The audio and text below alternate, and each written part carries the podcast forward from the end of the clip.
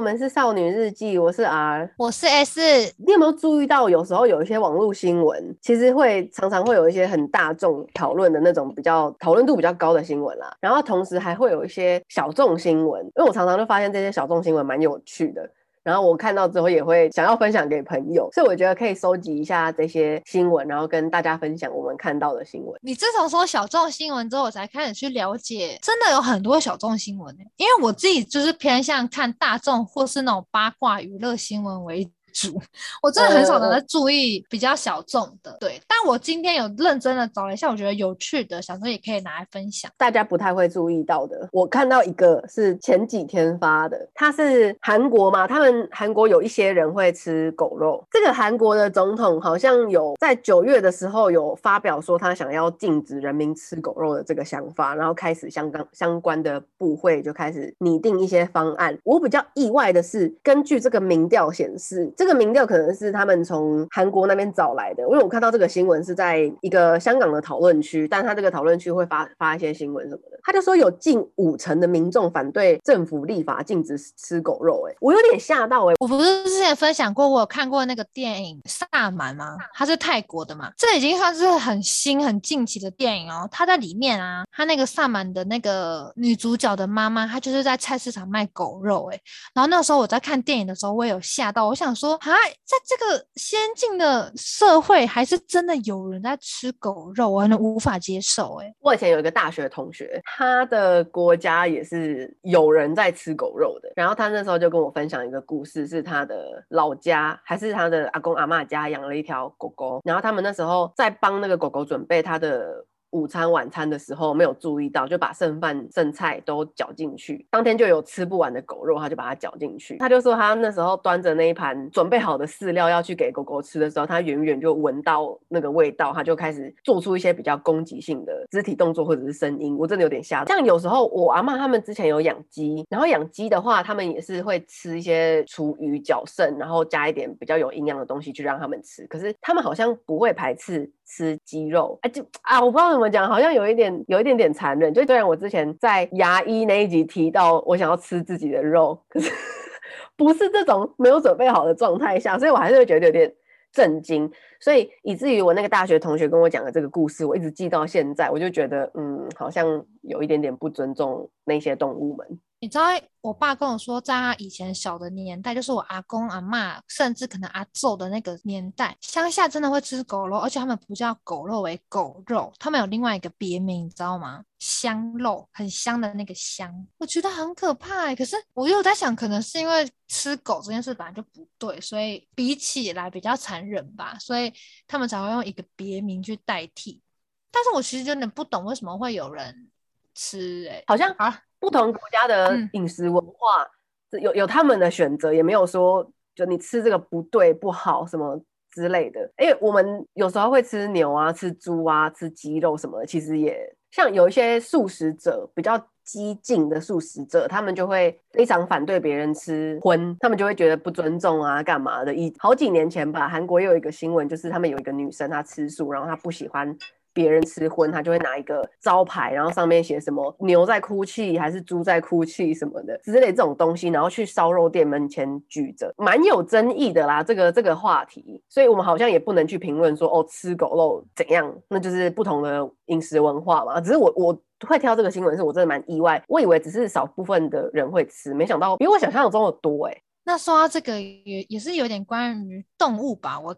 我觉得啦，就是我查到了一个新闻，它也不算是新闻，它比较算是一个文章。然后我为什么会对这个有兴趣？是因为我非常非常相信这个世界上有美人鱼的存在。我也相信有美人鱼。你知道之前老高的影片，他有一集就是在做美人鱼。先不管他影片讲了什么，美人鱼在不在啊，什么之类的。他有几个网络上疯传的照片跟影片，他那个影片真的让我好相信有美人鱼哦。我觉得我我跟你看是一样的影片，因为我看完也是觉得那种内心的悸动，我就觉得一定有美人鱼，只是我们没有真的看过它。哎，但其实我蛮害怕的，因为他那个影片里面除了在海边拍到的有些人鱼看到人然后转身跳进海里之类的，它有一些是很明显就是电影或者是素材。的那种影片，然后就是可能化妆技巧或者是穿的那个衣服还干嘛，但他那个做的好真，然后就是一男一女的美人鱼，然后女生好像头发很长，然后他们的鱼尾很鲜艳，然后他们的发色又很鲜艳，就整个很撞色，然后他们五官又很深邃。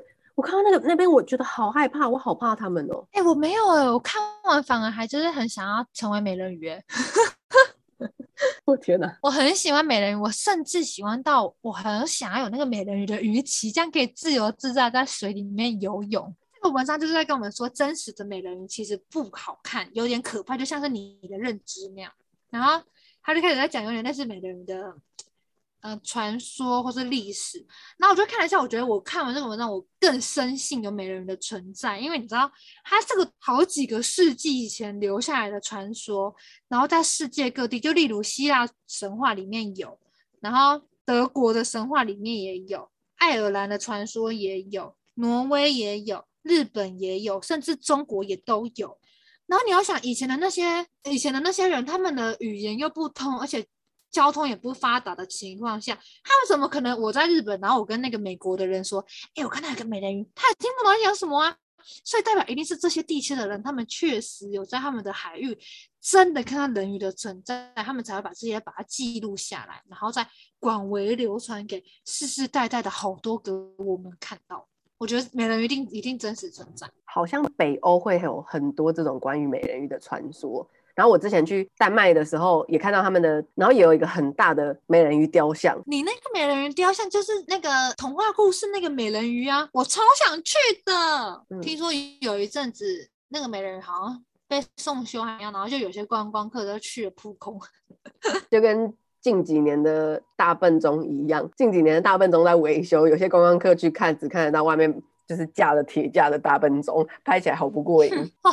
就想到我之前有去美国旅游，然后我们如果到白宫的门口，然后那个时候白宫在整修，我们就只能在超遥远的那一端拍照，然后那时候超冷，根本不知道自己在拍什么。我问你，你小时候有没有看过《珍珠美人鱼》这个动画？没有。七彩的微风，你没有共鸣？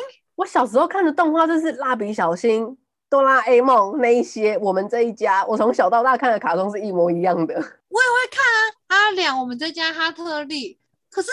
美人鱼哆瑞咪，这个你不会看？不会，我不会看这些卡通。我以前因为很喜欢美人鱼，所以那个珍珠美人鱼我就有看。然后它里面呢，美人鱼的最厉害的技能就是用他们的歌声击败对手，有一点类似那种要打去练武士打那种，他们用舞蹈在 舞蹈在 battle 啊。美人鱼他们是用歌声在 battle。哎、欸，他们以前每一首歌我都会唱、欸，哎，连坏人的歌我也都会唱。你知道以前印象中是国中还是国小，我有人会有那种歌本之类的东西，那我就会觉得天哪，这个真的很疯狂。你那些朋友落伍了啦，像我是直接加入珍珠美人鱼的，就是有点像是。粉丝吧，粉丝后援会之类，它是电脑版的。我直接登录他那个家族，他那个家族就会自动放歌，我还不用印出那个符，它自动就会有。我猜他们可能是想要在学校唱，就有几个几个女生，他们可能会围在那边，然后翻那个谱，然后我，我喜欢这一首，然后我就远远看说哦，很酷哎，其实卡通的歌可以做成这样，很不错啊，很好听，而且我还一直很喜欢蓝色的那只美人鱼播音。OK，我非常喜欢。然后我跟你说，我看到这篇文章，他写说，人鱼最神奇的一点就是他们的歌声，感觉就像是一种声波武器，可以用来控制人的意识。珍珠美人鱼完全体现了这一点。对，他们的歌声，这个好像也在传说、童话、卡通这种，其实都蛮共通的。我觉得真的很神秘。像那个 Disney 的那个 Ariel 美人鱼的那个，它就是。美人鱼，她用她的声音，她的那个喉咙声线，反正就是交换给乌苏拉，就坏人嘛，代表他们的声音是真的可以蛊惑人心哎。但那个故事真的蛮悲剧的哎。迪士尼的最后是好结局啦，迪士尼最后是好结局，而且还出了第二、第三续集哎。哎、欸，我真的不知道什么好结局，不能是好结局啊！最后没有变成泡沫消失，你是停在泡沫那个阶段。他就是用他的声音换了脚之后，他就在那边裸体在海滩那边走来走去，然后另外一个漂亮女生刚好出现，可是她声音已经被交换走了，她不想让王子听到她这个沙哑粗的声音，然后她就也没办法开口说哦，那是我救你的啦什么的，然后王子就以为是那个漂亮女生救的啊，那个漂亮女生也不知羞耻的说哦，对啊，就是我，他们就是结婚嘛，然后小美人鱼才气呼呼的去刺杀王子。我比较喜欢这个结局，不能有完美结局，你这个结局会毁了很多女生的梦，很多女生的童话就这样啪啪不见。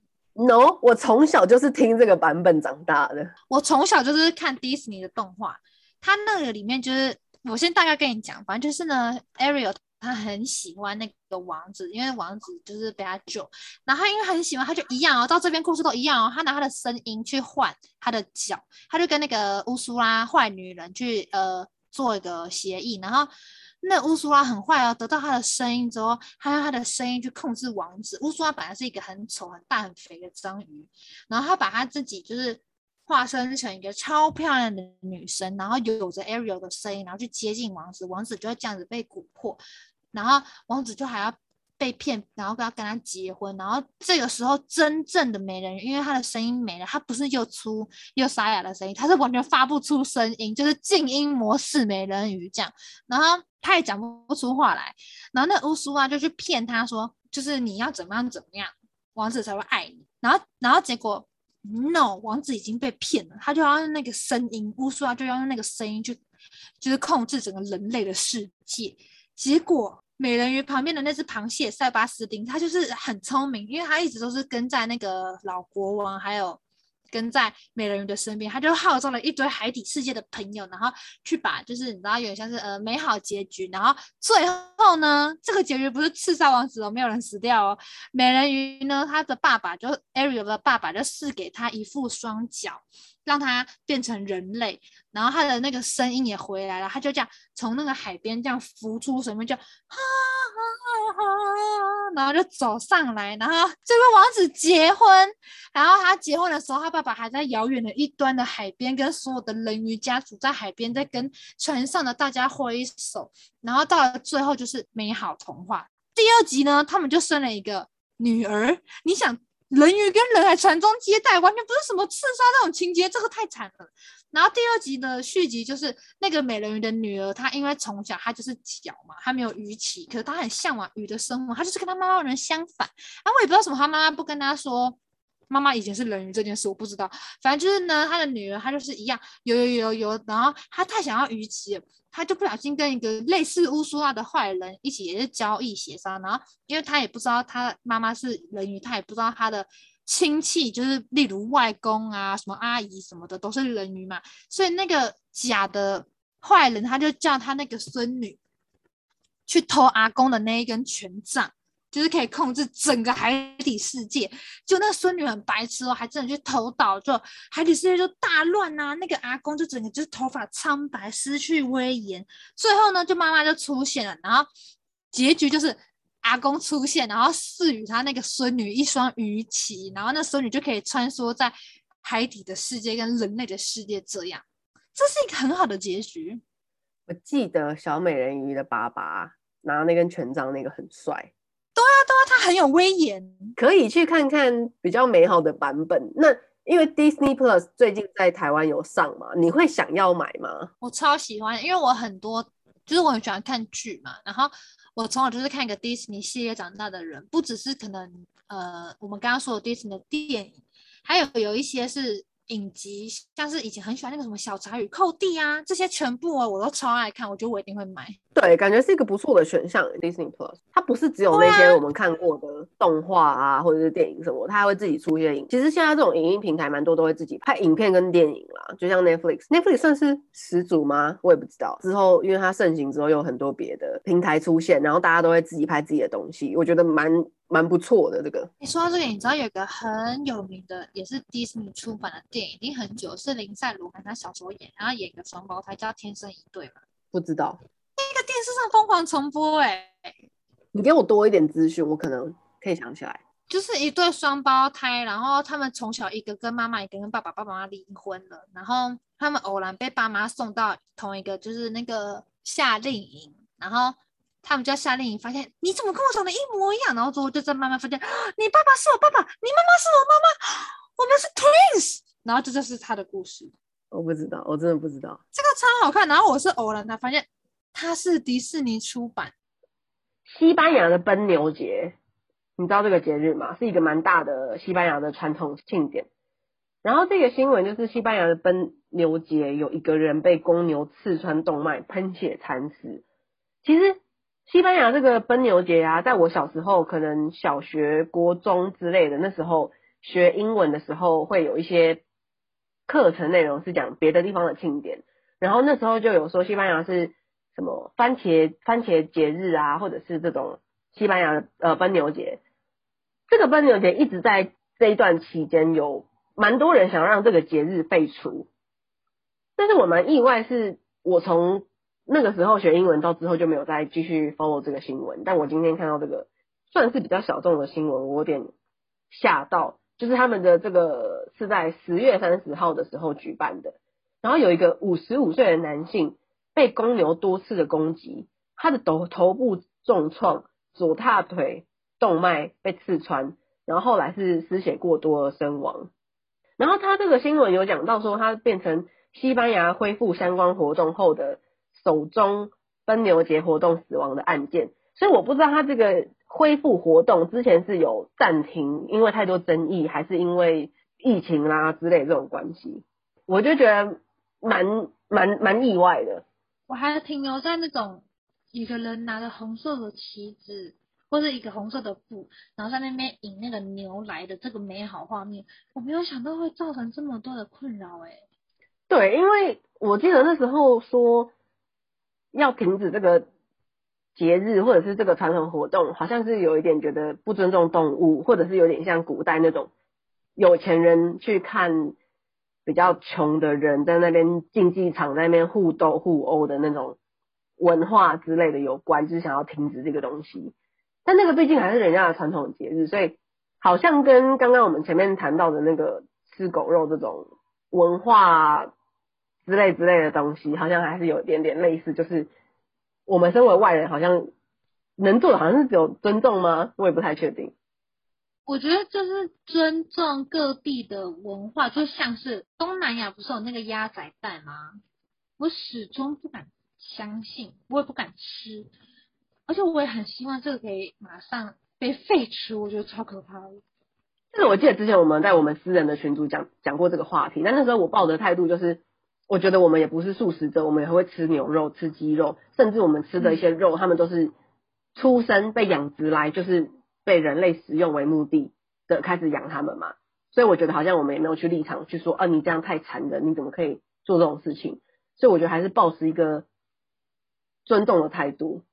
因为我就是不敢吃那种半熟蛋，所以它那个流质的鸭仔蛋，我第一就不会去吃了，然后第二。我就觉得看到那个形体，我就会有点怕怕，就是它也不像是那种呃切成一片一片的鸭肉片，没有，它就是一整只完整的个体，我就觉得很可怕。这个其实像我前阵子也有在思考这件事情，然后觉得好像有一点点不妥，但那个毕竟还是传统文化，就是像我们华人地区有时候拜拜祭拜祖先，或者是我们要。请客宴客的时候，我们会想要做一些料理，是可以让它整只牲畜在上，在呈现在那个盘子上。比如说拜拜的时候，就用整只鸭、整只鸡。然后我们可能请别人吃饭什么的，要表示说我们很尊重、很看重这场宴会。我们也会请餐厅提供提供整只鸭，它即使切片了，它的鸭头还是必须立在那。所以我觉得这个。蛮让我吓到的。那我问你，去吃东山鸭头，你会吃鸭头本人吗？我必须承认我会，因为东山鸭头很好吃。你知道我从来没有看到有人吃过鸭头本人，就我根本没有看到有人夹。然后有一次我跟我大学朋友吃夜市，然后。我那个大学朋友，他直接夹了两只鸭头跟鸭脖子，哎，我觉得还是像我前面说的吧，就是毕竟我们都还是会吃肉的人，好像没有什么资格在那边，哎、你吃这个很很残忍，很怎样？我就还是会觉得，嗯，每个人的习惯或者是文化不同，像我们会吃鸡脚、鸭掌那些东西，但可能西方人他们会觉得，天哪，那个踩在地上的东西你也敢吃，之类的吧，或者是形体太明显，他们也会觉得不敢。其实我们想象中的是，哦，我可能到了西方国家，我去欧洲，他们可能会对我们吃动物的内脏感到新奇什么，但其实不是这样。像我之前在英国啊，他们也会有一些料理是会把一些动物的内脏搅成内馅，然后在派里面，或者是有些地方，欧洲地方他们的餐厅也会提供一些动物的内脏，就其实不是这么真的这么禁忌，或者是真的大部分人都不喜欢。像我去超市，我也可以买到一盒的鸵鸟心脏，或者是。火鸡心脏之类的那种内脏，其实其实都是买得到的。哎、欸，我非常同意。你知道我以前去美国的时候，我是住在一个乡下，然后我们那边就有一家，嗯，还蛮大间的沃尔玛，就是有点像是大润发、家乐福这种。我不是特别去亚洲超市哦，我是在他们那边当地的人也会去了那个大润发去买东西。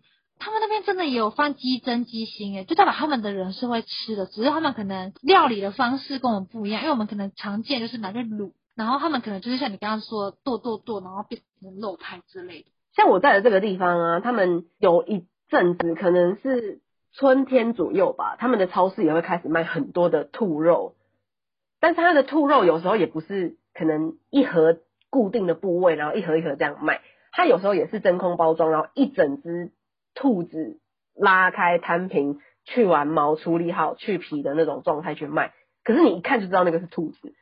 但吃兔子对对我来说还是有一点冲击，就是我每次看到就觉得很新奇，很想要试试看，但我还是不敢买回家，因为毕竟身边有很多狗狗朋友们，就哎，我不知道，我觉得好难哦。像我很喜欢天竺鼠嘛，可是天竺鼠其实在南美洲是食用的，就是他们会养天竺鼠来吃，我会觉得有点啊，好难接受哦。可是。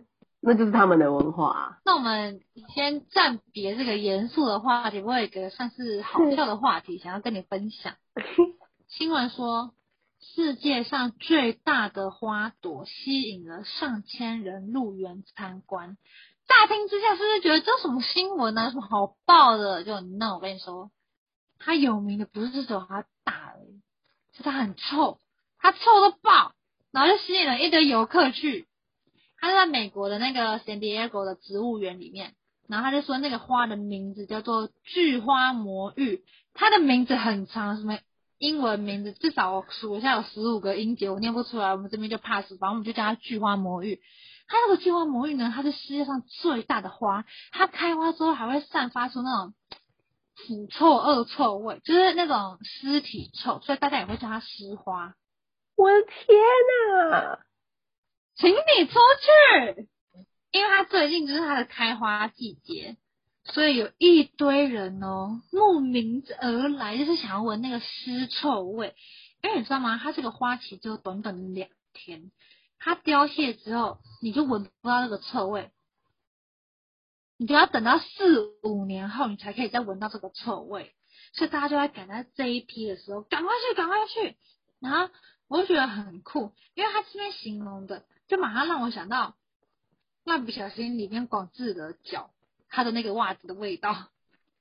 有很多游客就说，它一开始像是一种很好的法国奶酪味道，臭但令人愉快。接着就慢慢转变为青春期男孩的味，男孩的袜子味道。再来就是学生们运动完后体育馆的味道。最后的尾韵是鱼类腐败的味道。